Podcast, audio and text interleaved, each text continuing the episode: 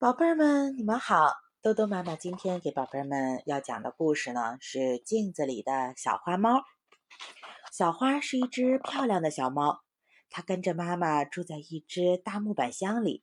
有一天，妈妈出去了，小花也想出去玩玩。它弓着腰，呼的一跳，就跳到大木箱外面去了。东转转，西瞧瞧，走进了一间屋子。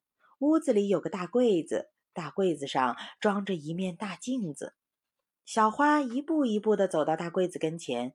咦，这是怎么回事啊？大柜子里也跑出来一只小猫。你瞧它，一身油光光的毛，黄一条白一条，长长的胡子一翘一翘，跟小花一模一样。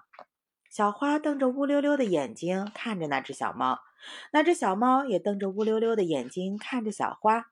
小花觉得很奇怪，张开嘴巴问：“你是谁？”那只小猫也张开嘴巴，可是却没有说出话来。小花猫觉得更奇怪了：“你干嘛老看着我？”那只小猫没有理小花，还是瞪着乌溜溜的眼睛看着它。小花这下生气了，把腰一弓，猛地扑过去，伸出爪子去抓那只小猫。这可不得了！那只小猫也把腰一弓，猛地扑过来，伸出爪子来抓小花。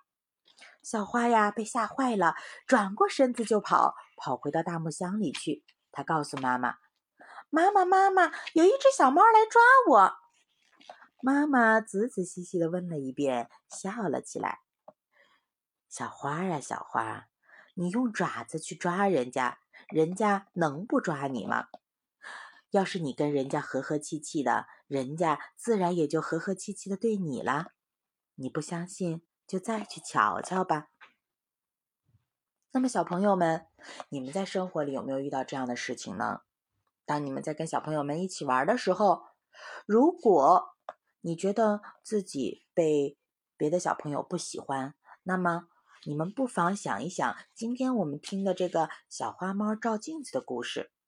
其实啊，当你们在跟别人相处的时候呢，对方就好像是镜子里面的你，他对你的态度呢，都是由你对他的态度决定的啊。那么，我们可以在每一次跟小朋友相处的时候啊，都从对方的身上来看一下，他身上有没有我身上也存在的毛病呢？如果有，那么我们就要赶紧改正，对不对呀？好。那么今天的故事很短哈，不过呢，也就是这样了。